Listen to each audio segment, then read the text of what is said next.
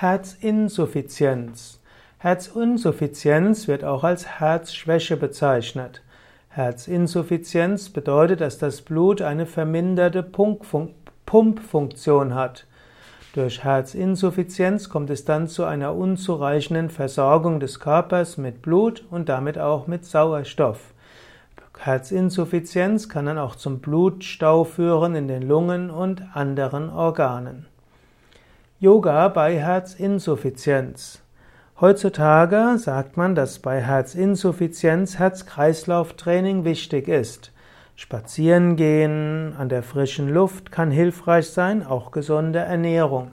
Oft ist auch Abnehmen, gerade bei Übergewichtigen, wichtig, um Herzinsuffizienz zu behandeln.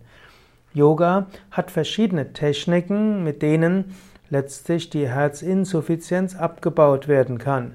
Es gibt zum Beispiel einige empirische Studien, die zeigen, dass Yoga-Atemübungen, insbesondere Kapalabhati, Wechselatmung und die vollständige Yoga-Atmung, effektiv sind, um Herzinsuffizienz zu reduzieren und die Herzleistung zu verbessern. Auch die Dehnübungen im Yoga und sanfte Variationen des Sonnengrußes können bei Herzinsuffizienz helfen. Auch die Umkehrstellungen sind hilfreich bei Herzinsuffizienz. Allerdings sollte vorher der Arzt gefragt werden, ob bei dieser spezifischen Beschwerde Umkehrstellungen auch gefährlich sein könnten.